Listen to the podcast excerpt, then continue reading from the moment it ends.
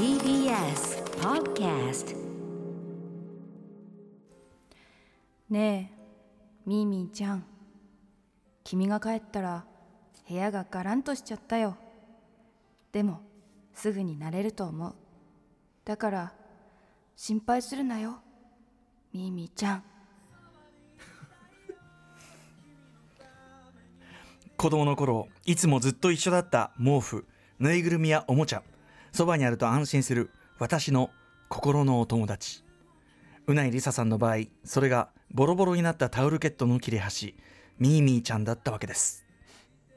ミーミー卒業旅行で行ったスペインのホテルで多分部屋掃除の人にゴミに間違えられて捨てられちゃったんだよ。ミーミー元気か？今夜はそんなあなたにとってのミーミーちゃんの思い出や別れのエピソードなど紹介し別れの季節春にふさわしく一緒にどえらく泣く題してどえら泣きする特集です。題してスタンドバイミーミーミーちゃん我が心のお友達。ガチャガチャしてんななんか。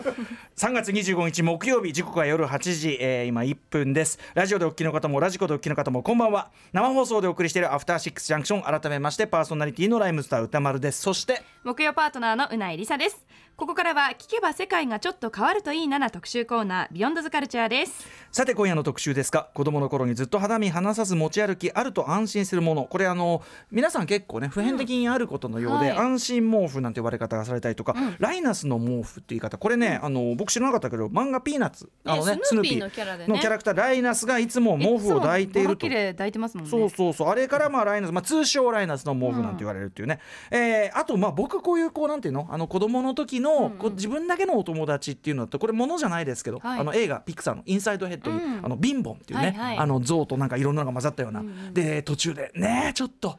あの幼もう幼年期とのお別れをするあの場面あるじゃないですか、うん。まあああいうようなことですよね。その人の幼年期。そうなんだよ、なななどうした？幼年期の終わりなんだよ。どうした？どうした、どうした？どうした？その改めて言うならば、うないさんのそのミーミーはあの元はお母さんの？母親のパジャマだったんですね、うんうんうん。で多分朝起きてパジャマから洋服に着替える時に、ええパジャマを私のベビーベッドの中にポイって入れたらしいんですよ、ええええそうした時に母の着てたぬくもりと温かさが残ってて、うんうん。はい。私がそのパジャマを非常に母親と勘違いして気に入ったそうなんですね、すごいね、うん。は勘違いしてなんですか？勘違いして多分。そうなんだ。で、まあ、泣き止んだかとかそういう話だったかは本当にじゃあもうあ本当赤ちゃん。もう本当に母親だと思ってうんそのパジャマをこうさわさわして気に入っちゃったみたいで,、でそこから母親が私に与えたと、小鳥がさあのたね最初に見たものを親と思うみたいな、うんそんな感じで。ああそう、はい。でじゃあそれがあると落ち着く。なんかそれはやっぱりそのもちろん体温は消えるでしょ？そのうち、うんうんでもちょっとこうあれですか匂いがついてる。匂いだったり多分それを毎日続けたんじゃないですかね。ああそっかそっかそれでどんどんもう私が話さなくなったりして、うんでそこからもうずーっとですよ。もう赤だから全然物心つく前からミーミーとそうだよね。一緒にいたんで。赤ちゃんってすごいよね。だから選択的にじゃなくてもう、うん。なんかねずっとってそうことですね。本能的にもう母親だと思って、うん。それをずーっと愛用するようになりそれがでも兄も次男もうん。ミーミーがいたんですよ、うんうん。同じ多分やり方で。だからお母さん的にはしめしめみたいな。あの自分のその脱ぎ捨てたやつやれば、あいつらおとなしくなるから ちょうどいいやなんて。そうゲームみたいなゲームと一緒。変えない時だけは これ黙らしといて。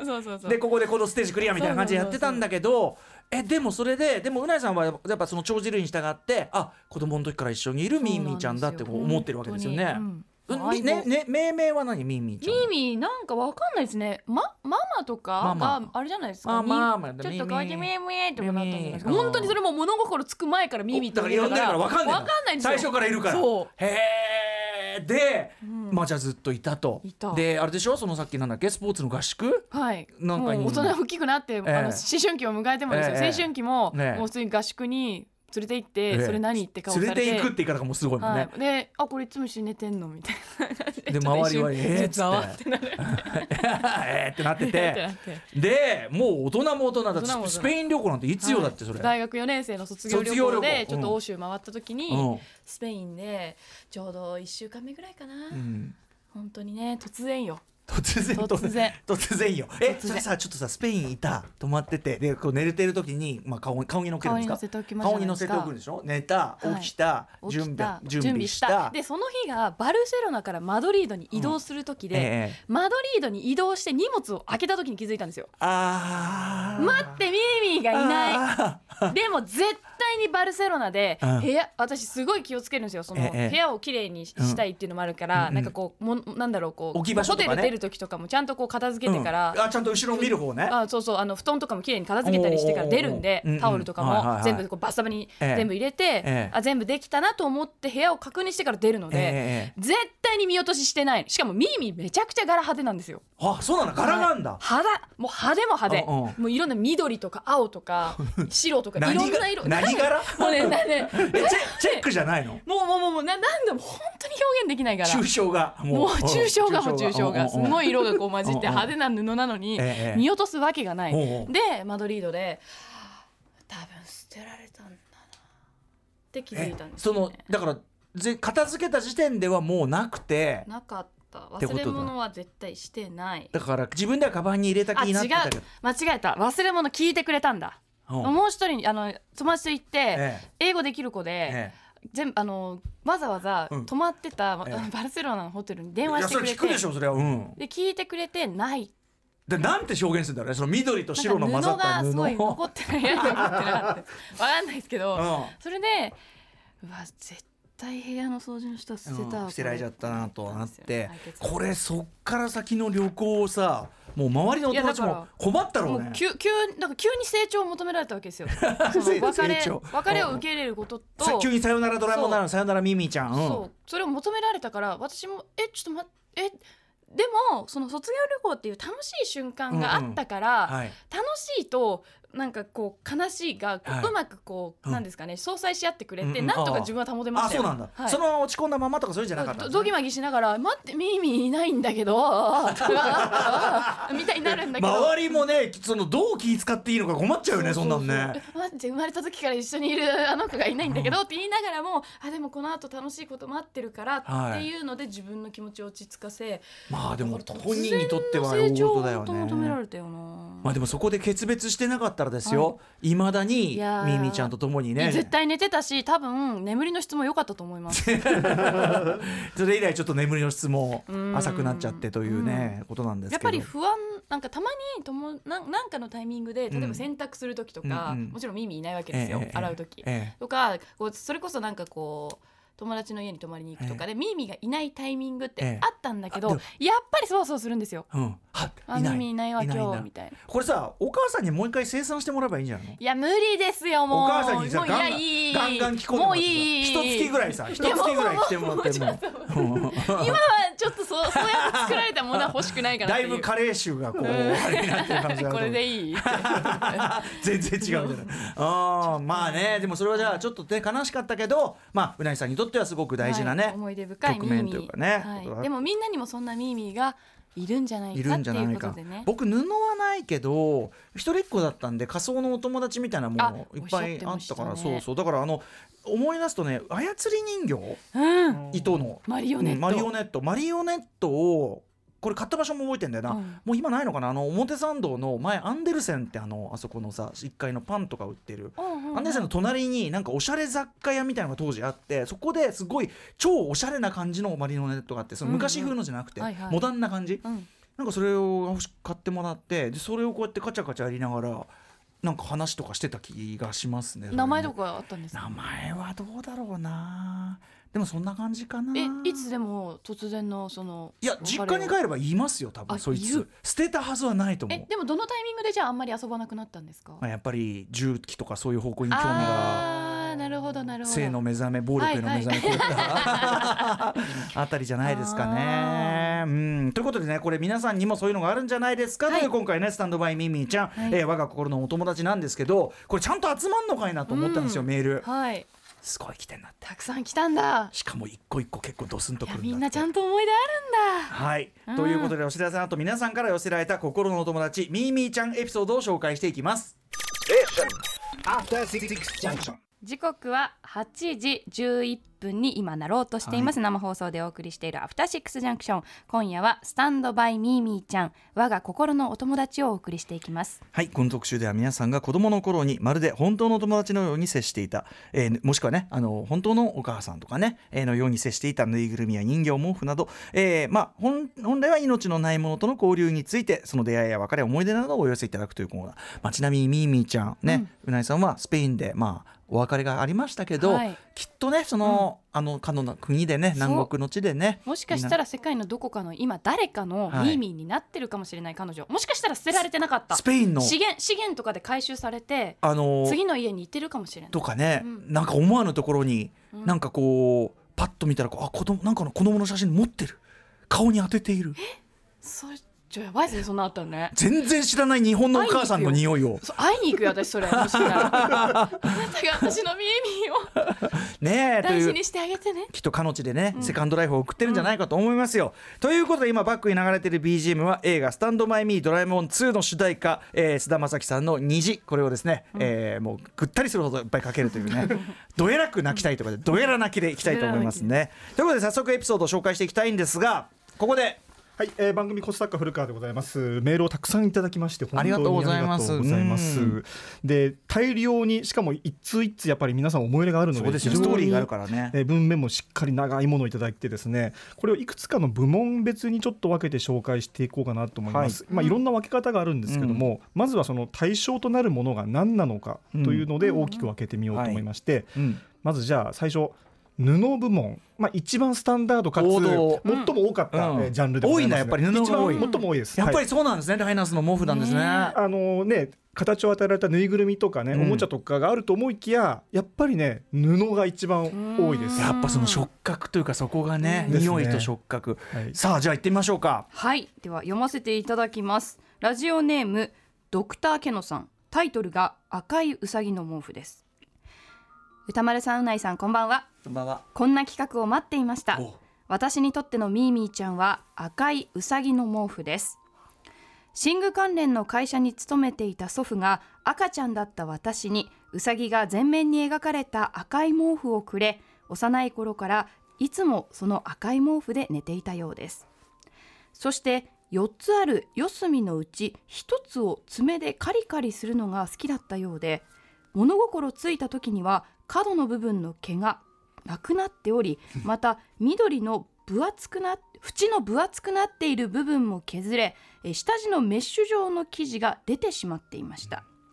このメッシュ状の部分をカリカリすることがとても心地よく夏でも毛布をカリカリしながら寝ていたようです。4歳頃発売されたばかりの明治の果汁グミが大好きでよく食べていました。当時グミの食べ方がよくわからず噛まずに飴のように舐めて食べていました。そしていつしか毛布をカリカリしながらグミを舐めることが心地よくて セットになり毛布がないとグミが食べられないほどになってすいますごいねすり込すごいな。みすり込みすがごい組み合わせ。しかしグミの食べ過ぎで虫歯がひどくなり また小学校の高学年になっても小さい毛布をカリカリしている私を心配した母は夏は必要ないという理由で毛布を押し入れに片付けてしまいました、一応冬になると毛布を出してくれたのですが押し入れの奥の方に入っているからなどと理由をつけあ私に毛布を与える時間をなるべく短くしようとしていたと思います。またカリカリすることで穴が開きそれがどんどん大きくなってしまうため自分でもカリカリするのをセーブしていましたそんな感じで高校生までその毛布をカリカリしながら使っていました。大学に入学するタイミングで実家を出てしまったのでそれ以来その毛布を目にしていません。あ20代の頃一度だけ母に赤い毛布ってまだあるよね？と聞いてみたのですが母は押し入れの奥の方にしまってあるから また今度ねといつもいつものようにはぐらかし出してくれませんでしたなんとなくもう母に聞ける感じではないため母が亡くなったら毛布を探そうと思っています。今でもグミを食べると毛布をカリカリしたくなります。すごいね。やっぱだから物心つく前からの行動ってすごいんだよな。文字通り刷り込まれてるわけですよね、はい。これね。はい。うん。ということで。さあということでかこのさ毛布をカリカリって。カリカリ。ねちょっと硬くなって分厚く縁がねうん。分厚くなってる毛布なんですね、はいはい、だからちょっとこうなんていうの？こう抱きしめたり、うん。なんとかっていうのとは違う、なんかもまた別のこうフェティッシュな遊びっていうか、いただいたメールの中でやっぱりその特定の部位を触るとかそういうやっぱりあの単に抱きしめるとか手触りとかっていうよりもっとやっぱり精度の細かい話らしくうんうんうんうん。あの縫い目派と角派がどうやらいるみたいなのとあかはやっぱり結構ないろんなめき方のね言及があるんですよ。角派。角派。へー。角のとんがったところうん。を手のひらに当てて、うん。そのくすぐったいようなあ あのこそばゆいようなみたいなのを楽しむ派であるとか縫い目にその縫い目のしかも沿って指をさこう走らせるのが気持ちがいいとかあー。そういうのはわかる。すごい細かい精度の話がうんうんバンバン届きました。へーじゃあこの人の場合はだからそれがカリカリとグミ。グミ。グミ。毛布がないとグミが食べられないことです。とかグミを食べると毛布が懐かしくなる。パブロフの犬的なことですかね。恐ろしいですね。であとお母さんがさ、ん。お母さんの危機感が半端ない。よね。あのこのままじゃいけないって感じが。僕危ない。ああ完全にタブーだもんねもうね捨ててんのかなもう実はね。どうですかね。ね。でも思い出深いものだからいつか出してくれたりするんじゃないじゃあ同じ布部門でこの親目線からの投稿というのも来てるんでこれじゃあ歌丸さん読んでもらっていいでしょう私か？はい。い。きましょう。えー、っとね。これ？ヌピオさん、はい。ラジオネーム、えー、とヌピオさんからいただいたスタンドバイビーミーちゃん我が心のお友達。うない、うないアナのミーミーちゃんに匹敵する物件、我が家にもあります。その頃の名はヌピオです。あ、これがヌピオな。ヌピオの名ね。え私には息子が2人おり、えー長男が生まれてすぐ、某大手布団メーカーのスヌーピーのベビー布団セットを購入しました。そのセットの中の一つの肌布団がヌピオです。肌触りよく、機能性も優れ、当然見た目も可愛く、まず長男が愛用し、次男が生まれてからは次男に引き継ぎました。長男は普通に、その時点でヌピオからは卒業です。が、問題は次男の方。ヌピオの肌触りが大層気に入ったらしく、寝るときにヌピオがいないと大パニック、大泣き。小学生になってまでも使っていて3年生の時に京都に旅行に行った際もヌピオがいないと嫌というので大きなスポーツバッグに入れて連れ 連れて行きました。えベビー布団セットですからね、えー月日が経ち次男も中学生になりさすがにもうヌピオからは卒業するだろうと勝手に思っていました。その頃のヌピオの姿は布団の原型はかろうじて残ってはいたものの洗濯なんかしようものなら一発で粉砕されそうなくらいボロッボロの汚い布になっていました。ある日軽い気持ちで「ねえこれヌピオね、えーもうお疲れ様にしてあげようよ」と言いました、そうしたらいつもは可愛らしい次男がすごい形相になり燃えたぎったような目で私に勘を飛ばしいや絶対「はあ？何言ってんだ？ヌピオは俺の友達だ捨てるとかふざけたこと言ってんじゃねえ捨てたら許さねえぞ洗うのもダメそのまままにしとけそうる分かる うるさいな、うなぎさん。と親に向かって、まるでチンピラのような物言い。その後、大事そうにヌピオを抱きしめ、危なかったな。俺が守ってやるからな。ヌピオと優しく言っていました。その姿を見て、ダメだ。ヌピオのことはもう何も言うまい。私は諦めました。そして現在、長男27歳。問題の次男は24歳。大人です。半人前以下ですがこれまで大きな病気は怪我もなく社会人として労働しております。ヌピオに対する愛情は1ミリも変わらず、日々の心身の疲れを癒してもらっているようです、おそらく彼の生涯が終わるまで一緒でしょう、何度も言いますがヌピオは元は肌布団、えー今はその原型をとどめないくっそ汚いボロ布です。臭いです。スヌーピーの絵柄はもうどこにもありません次男は決して賢いとは言えずガサツでわがまま。しかしこうやって一つのものを大切に思い愛する気持ちを持てるというのは決して悪いことではないと思います。うん思いたい。親としていろいろ複雑ではありますが見守りますというね。いい話こだな。れこれだからヌピオは名前これめいいの？ラジオネームでありそのあああ達の匿名あ名前ですね。匿名希望ななるほどね。はいはいと。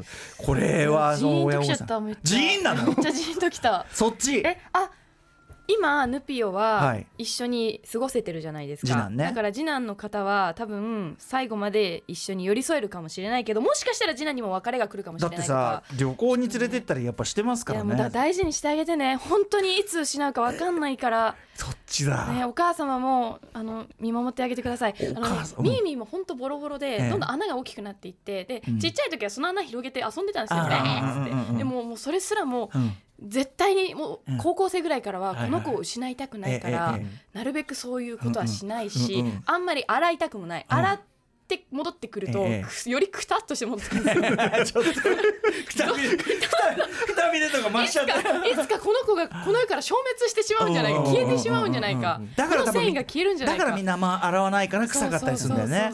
穴開いてたんだミーミーちゃんは。結構穴開いてどんどん大きくなあっそてうヌピオもね、まあ、実際臭いわけ。でもさこのいや普段はねおとなしい次男がすごい形相になる「ああ何言ってんだ、俺の親友だぞ」って。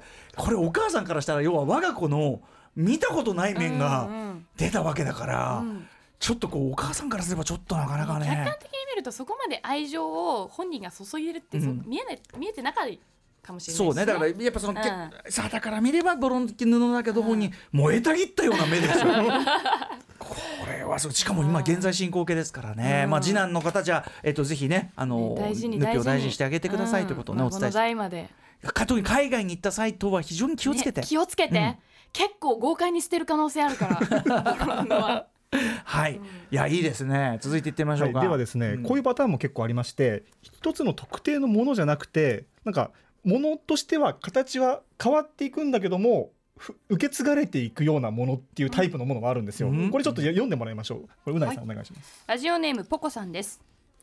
私のクシュクシュの話を聞いてください。私がまだ赤子の頃のことです。私は母の母乳を飲むときに母の着ている下着キャミソール的なものをえ自分の人差し指と親指でつまみクチュクチュしながら飲んでいたそうです、母乳を卒業した後もこのクシュクシュは止まりませんでした。次のターゲットは毛布でした。毛布の縁に母の下着と同じようなポリエステル素材を見つけそれを指でクシュクシュしながら眠るのが習慣となりました。小学校に上がってもクシュクシュ毛布を手放せず外泊する際にはえー30センチ ×30 センチほどに切った毛布を当然のように宿泊先に持参していました が小学校高学年の多感な時期に入るとクシュクシュ毛布の存在がなんとなく恥ずかしく感じるようになりいつの間にか自ら遠ざけるようになっていました。あの毛布といつお別れしたのかその記憶は残念ながら定かではありません。それからおよそ10年後私は社会人になりました。我が社では女性に制服が与えられていました。スカート、ベストにブラウス、襟元には取り外しが可能な大きめのリボンという服装です。ある日、同僚に、まるまるちゃんっていっつもリボン触ってるよねと言われました。え、リボン？はっとしました。そうです。私は無意識に制服のリボンをクシュクシュしていたのです。あクシュクシュの存在などすっかりさっぱり忘れていたのですがあの親指と人差し指の感触を久しぶりに身近に発見し無意識にその行為に及んでいたのでした。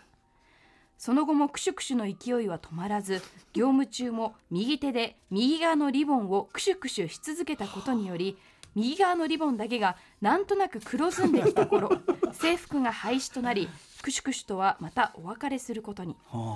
今現在まだ新たなクシュクシュには出会っていませんでもあの赤子の頃の至福のおっぱいの時間を時間の記憶を求めてまたどこかで予期せず会うことになるでしょう。メールを書いていたら久しぶりにクシュクシュしたくなってきました。はい。この方の場合はだからその本当に指先のクシュクシュフェティッシュのみだから、別にその自体はっていうよりも、うん。その感触。そのもの。だから逆に別に制服廃止されればなんだろうがベストクシュクシュだから東京ハンズとかなんかああいうほらあのなんか布売って売ってとかあんじゃん。あれ布のいいポリエステル素材を。そうそうクシュクシュをすベストなのを探して職場でこうずっとクシュクシュしながらやればすごくこう心穏やかにアルファ波がこう出てねなるんじゃないの？へえでもやっぱさこれさうなぎさんもそうだけど物心つく前からの習慣っていうことだから、ねそうですね。だからこれやっぱ俺ダメだ。俺母に聞かなきゃダメだ。俺自分でありますよ多分自覚してない可能性がある、うんうんうん。ね。そういうことだ。自分皆さんもあるかもしれないですよね。そう。子供の時に自分が必時はあった。要に執着してたものあでどっかで忘れちゃってるだけかもしれない、うんうんうんね。ちょっと聞いてみますかこれ僕ね、はいはいはい。いやいや面白い。いろんな方向ありますね、さあではじゃあ次行きましょうか。えーっとじゃあ布部門からえーっとぬいぐるみ部門の方にちょっと移行してみましょうかね、はい。えっとこの人はねちょっとまた面白くて最初はまたものが違ったものなんだけどもというねちょっと変わったあの経緯の方なのでこの方をご紹介したいと思います、はい。ラジオネーム元フリーター講師さん。我が家ではうないさんの言うところのミーミーちゃんはチュッチュと呼ばれていました僕が子供の頃は自分がもっと小さかった頃に着ていた衣服をチュッチュとしていじくっていました。特に小さな頃に着ていたキノコのアップリケのついた緑色の上着はキノコのチュッチュと呼ばれて愛用していました。4人兄弟のうち僕だけが物心ついてもチュッチュ離れができずに執着していたため少し年の離れた妹によくいたずらでチュッチュを隠されましたその行為を我が家ではチュッチュ狩りと呼ばれていました。妹にいじめるって。大人になってチュッチュは卒業したのですが20代半ばからえー20代半ばからはぬいぐるみをチュッチュ代わりにして愛用するようになりました。シングルのままそれから20年40代半ばになっても自宅でぬいぐるみと戯れています。うん。特に以前にファミリアという子供服メーカーが売り出していたスヌーピーの兄弟を、えー兄弟たちをヤフオクで買い揃えて愛用しています。先日オンライン飲み会でぬいぐるみを見えないところでいじくりながら参加していたら 無意識のうちにぬいぐるみを顔に近づけてしまいました。すぐに気づいて放り投げたのですが 僕以外は女性しかいなかった参加者に目撃されていたらどうしようとドキドキしていました僕のミーミーちゃんとお別れできる日が来るのか現時点では全く分かりません。はい。あ可愛いじゃんね別にね。無意識にだんだん上がってきちゃうんですねこうやってスリスリあって自覚してあこのまずさチュッチュっていうさ、ね家庭内ねね家庭内スラングね、これチュがッチュッチュ狩りチュッチュだからなんか赤ちゃんのさ多分さ、赤ちゃん期を示すチュッチュみたいな、こうそういう感じなんでしょうね。それでだからそのこなんとなくそこれさ僕も覚えあるけどさ、子供の時ってその時よりちょっと前の自分をすごい懐かしく思うみたいな、子供の 子供の中の、なんかもうそのなんていう幼年期赤ちゃん期をなんかすごくこうポワーンとしたものとして思い出すみたいな、だからその感じなんでしょうね。そのちょっと前をちょちょっと例えば思って10歳の時に5歳の時着てた服をことう大か事にするとかとかね三、なんていうのもうあもっとそう3歳の時に赤ちゃんの時のことをみたいな、そんぐらいの感じ。でただこれやっぱね妹にそれをからかわれるという地獄のような構造ですよね これ。チュッチュがいあいつまだちっちゅ離れできてないよ。隠してやろみたいな。それはやっちゃいかんぞそれは。でね結局ずっとね、うん。離れできず、うん。いよいよオンライン飲み会で出てきちゃうぐらいになって、でも自分でやっぱその代用物を見つけてるってことが、まあ、ねコントロールはしてるってことだからね。だから、うないさんもみーみーちゃん。いやーちょっと思い出が勝りすぎてうん。そのね多分さっきあの、ええ。その元フリーター講師さんも、うんうん。先ほどのポコさんも、うんうん。その代わりの代替物がいるじゃないですか、うんうんクシュクシュもね。そうそう先のクシュクシュもリボンで代用できたとか、私はその触覚と記憶どっちが生まれるかって言ったらもう完全に記憶なんですよ。思い出と記憶。一緒に過ごした、うん。もうそこでフェティッシュだけじゃないのね。えーなんつうんだもう恋愛と一緒でさあれですよあの あのさあれですよ上書きできるか、うん。その人を対等に思い出として大事にするかで、ええ。上書きはちょっとミーミーはできない。なるほどなるほど。もう大事な思い出すぎて。だとしたらだから対等に並べじゃあさせることそのそのもできない。れ恋愛の例で言うならね、はい。新たなミミちゃんミミちゃんとして大切な、そのそんなミミちゃんとの思い出を背負った新たなお相手を見つけるしかないですや上回もうだから一生未婚みたいなもんですよ。もうあのあの思い出。ここれはこれこれはこれそれは。これはこれで割合うわちょっと割り切れないかな。そしたら私もういいです。もう出家する。もう自もう精神的自立を果たす。もう。あそもう。う替えが利かないっていうねそうことなんだね。はい。話が佳境に入ってきたところでですね、では実際その、えー自分のミーミーちゃんとの別れあるいはあその別れたのか別れてないのかも含めて、うんそういったエモーショナルな投稿がいくつかやっぱありますのでこれね非常に長いものが多いんですけどもちょっとフルでこうやっぱり読んでいただく価値があると思うので、はいい、くつか紹介したいと思います。わかりました。お願いいたします。えーいきましょう。ラジオネーム、えー、JJJ さんからいただいたスタンドバイミーミーちゃん我が心のお友達。23歳男性です、えーこの企画うないさんのミーミーちゃん話を放送で聞いて以来待ち望んでいました。というのもうないさんにとってのミーミーちゃんのように自分にも生まれて以来片時も手放せなかったタオルが存在したからです、自分は彼のことをオレンジのタオルと呼んでいました。オレンジのタオルはもともと夏物の薄いブランケットとして親が私に与えたものだったらしいのですが私はオレンジのタオルを本来の用途であるはずの寝る時に体にかけるという用途ではなくただ枕元に置いてひたすら匂いを嗅ぎ続けるという目的で使い続けていました、毎晩片時も手放さないためいつしか私のよだれまみれになり端の方は糸がどんどんほつれていく始末、旗から見ればボロ切れにしか見えない代物だったでしょう、もう小学校に上がるんだから中学生になるんだから高校生になるんだからと人生の節目節目で母親は幾度となくオレンジのタオルを処分しろと迫ってきましたが学生時代目立った反抗期もなかった私にとって唯一の反抗と言っていいほどの激しい抵抗と口論の末オレンジのタオルは、えー辛くも捨てられることを逃れてきたのでした、そして大学生になり一人暮らしを始めた私でしたが当然のようにオレンジのタオルは寝る時にはいつも私のそばにいましたし、今後とも手放すつもりはありませんでした、しかし私とオレンジのタオルに生まれた大きな環境の変化。それは実家暮らしをしていた時には絶対不可侵領域であった自分の部屋に大学の友人や初めてできた彼女が出入りするようになったことです、そう。一人暮らしを始めるにあたって買ったピカピカの家具や日用品が並ぶ部屋の中に明らかに異彩を放つボロボロの布切れ。まさか1819にもなって毎晩枕元に置いて匂いを嗅ぎながら寝ているなどと言えるはずもなく 私は彼らが来るときはオレンジのタオルを慌てて押し入れの中に隠すようになりましたもちろんそんなのは自分の気持ちの問題なのですが、私は今までの十数年間自分のそばを片時も離れずにいてくれたオレンジのタオルの存在を恥ずかしいと感じてしまっていることに後ろめたさを感じるようになったのです、そうそれはまるで人目をはばかる恋愛をしている男女のような。そしてある日私は決意しました。大学を卒業しこの部屋を出るタイミングでオレンジのタオルと別れを告げようと、ダメだよ。そしてあっという間に数年が経ち大学卒業に伴う引っ越し。すなわちオレンジのタオルとの別れの日がやってきました私は着古した T シャツやよれたパンツなどと一緒に無造作にこれあえてでしょうね。無造作にオレンジのタオルを資源回収用の袋に投げ入れました。ここで少しでも名残惜しそうな素振りを見せてしまえばもう一生私はこいつと別れることができないと知っていたからです。明らかに資源としては回収されないレベルのボロ切れと化していたオレンジのタオルでしたがせめて少しでも巡り巡って何かの役に立ってくれればという私の最後の彼への思いでした。実は彼との別れからまだ1年ほどしか経っていないのですがもう随分昔のことのように感じます。しかし私はオレンジのタオルのあのゴワゴワした肌ざ肌触りと私の汗やらよだれやらが染みついた匂いを一生忘れることができないでしょう。長文失礼いたしました。うわわー悲しい泣きそう。これはなんか不思議と泣きそうえちょっとあのさ待ってそっか自分でか。要はさこれまさに「さようならドラえもん」でありあの僕がそのちょっと怖い型のドラえもんって言ってるあの梅津和夫の「あの願い」っていう短編があって、はいはい。少年が要するにその自分で木のそのくずゴミから、うんうん。まあ、人形を作るんですよ。はいはいはい。でそれに命が宿ってくれって友達が欲しいって言って祈るんだけど、結局その彼もだんだん大人になってきて、はい。ガールフレンドができるとこんなの部屋にあるの恥ずかしいって思うようになっちゃってうん。ところがその時になって願いが叶ってその人形が動き出しちゃってで少年は、まあ、ある決意をするっていう話なんだけどうんすごい悲しい話なんだけど、うんうん。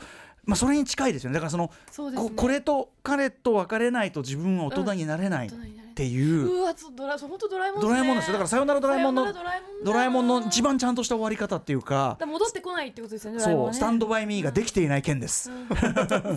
そっか。いやそうか。私は突然の自分の決断じゃない別れだったんですよ、うん。そっか。でもえっとお名前は？これえっ、と JJJ さん。JJJ さんは自らその選択。私それすごいあのちょっと今そのメール読んでて、なんてなんてやつだって思っちゃった。捨てるっていうの捨てる、はねえそんなじゃ愛情なかったんじゃないのって今聞いてて思っちゃったんですけどそっか。うん。自らのその決断か、うん、そうなんですよ。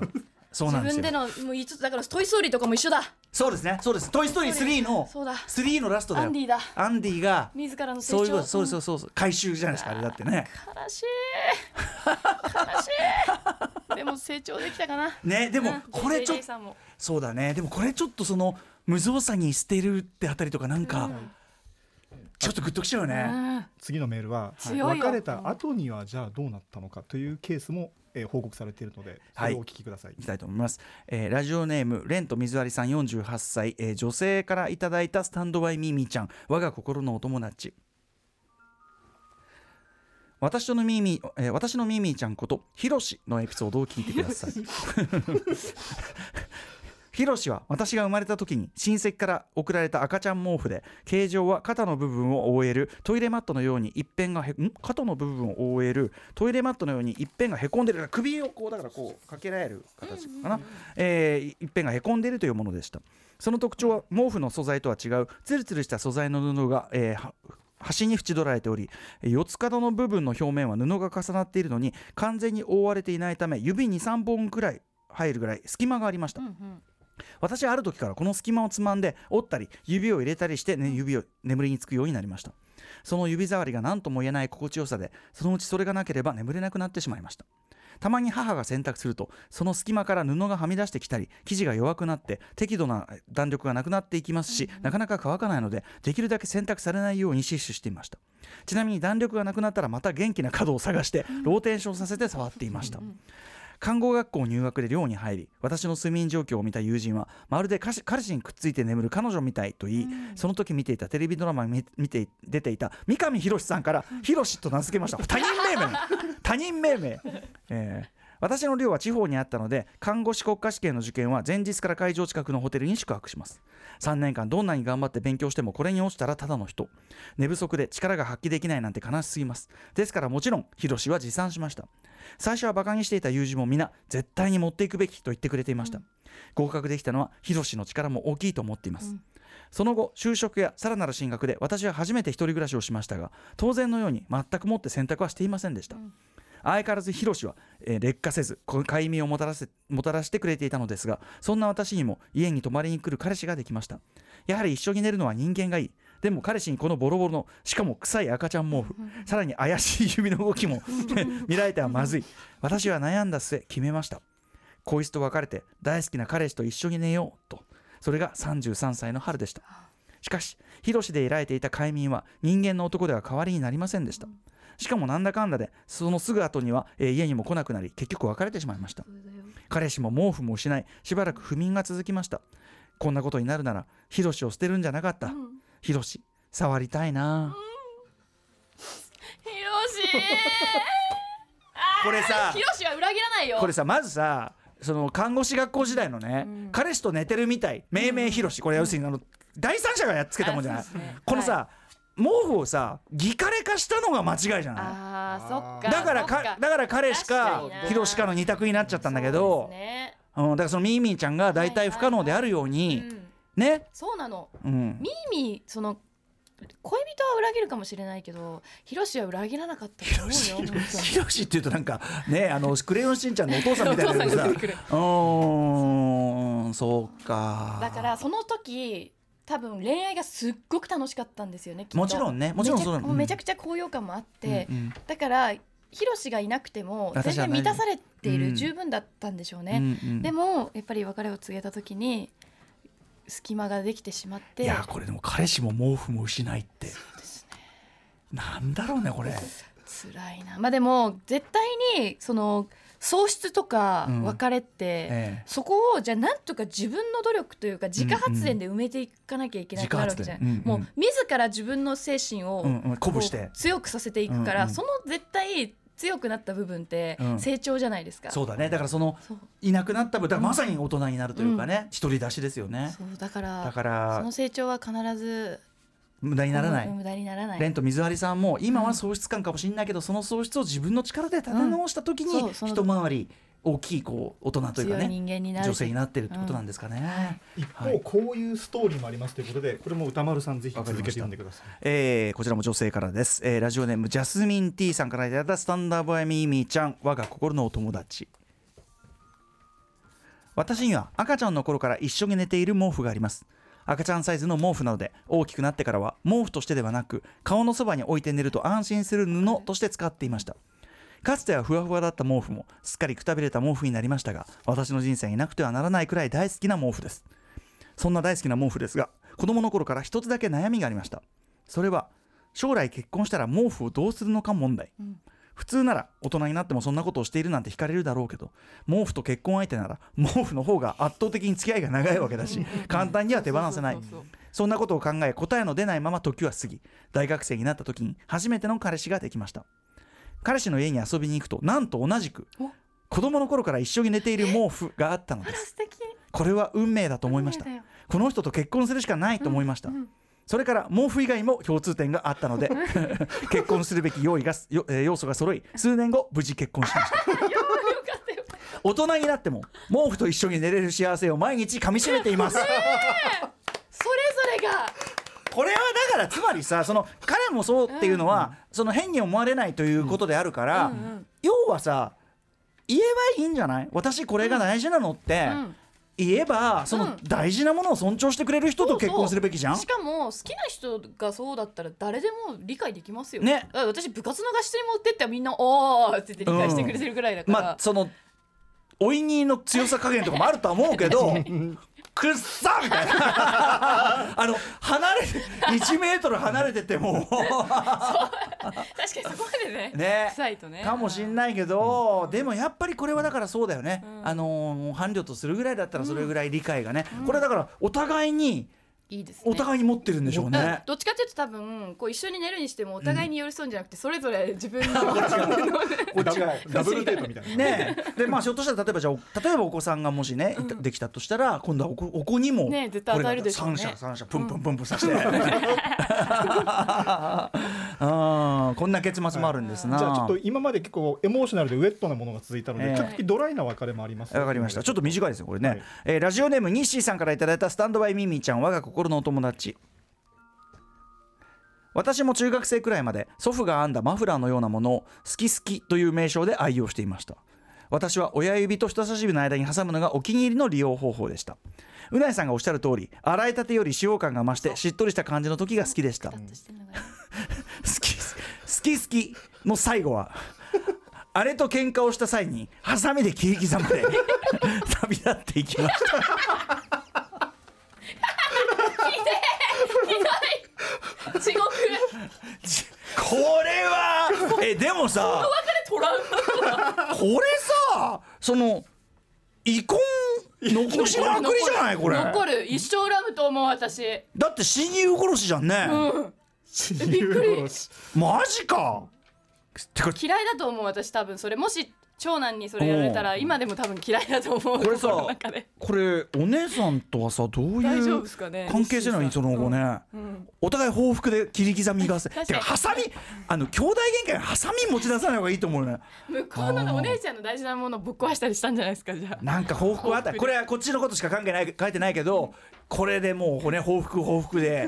で最後そのね負の連鎖にうんざりして最後ちょっとねなんかあったのかもしれないですけどね。いや怖いこんなことあるのね。それに比べればそのスペインでどこかに旅立ったっていう結末はまだいいかもね、うんうん。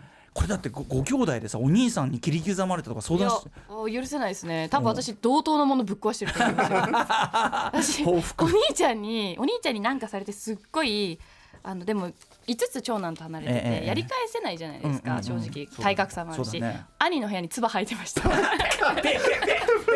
いない。間に唾吐い。てたい。いねちなみにさお兄さんはミーミーちゃんい。るんでしょまだ次男はい。るんですよ次男か次男はまだもう残ってるらしいですよだから もし仮に次男にもう腹に据えかねることがあったら ミミちゃん殺害がねこれはね。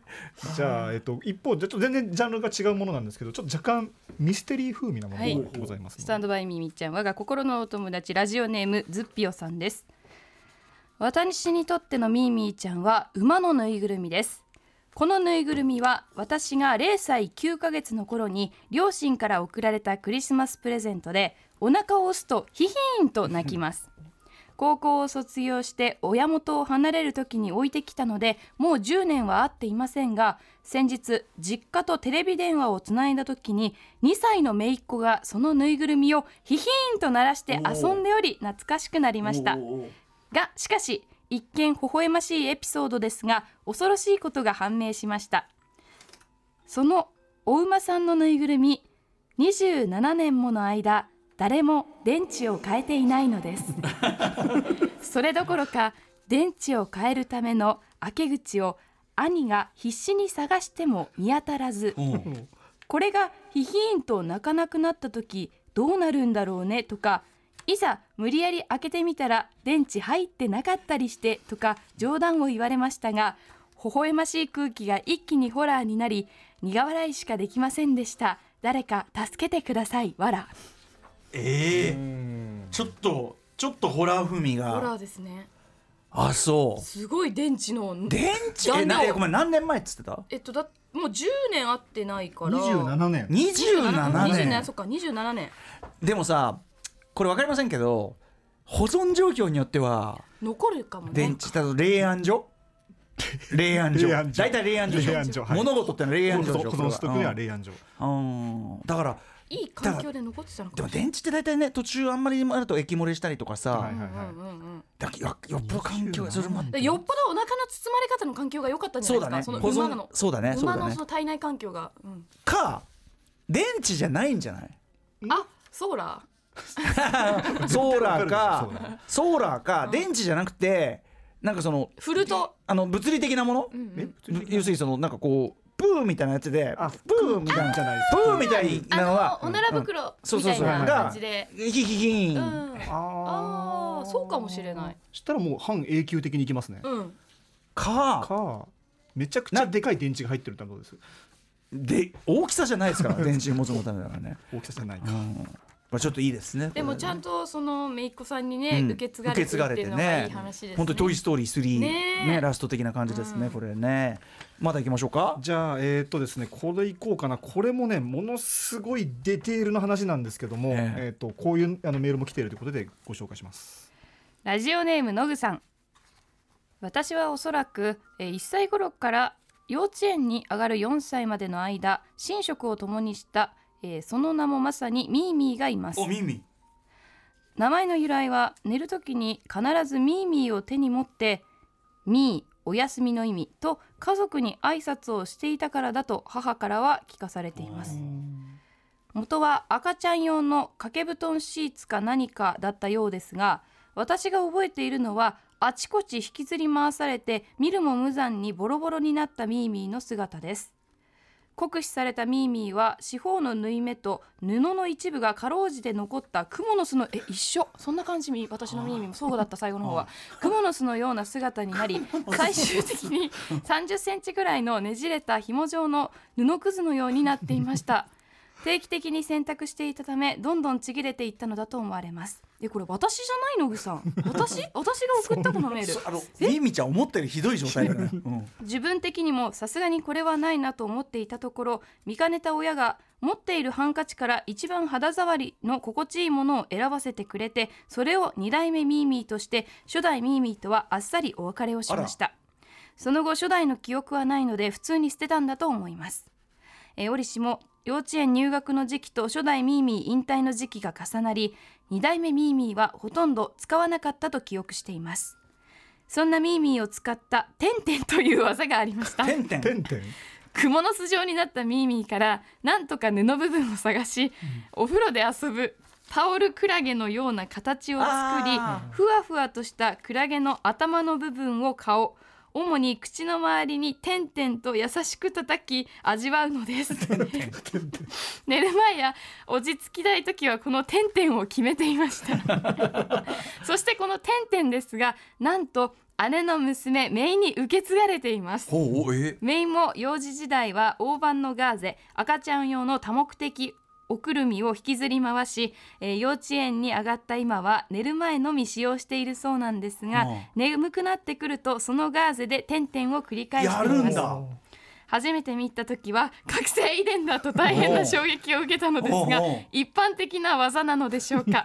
余談ですが姉の息子甥は普段からガーゼの角やタオルの角をチューチューと吸い寝る時も角の縫い目を触りながら眠るそうでその姿を見て兄は俺も縫い目派と言っていたそうです。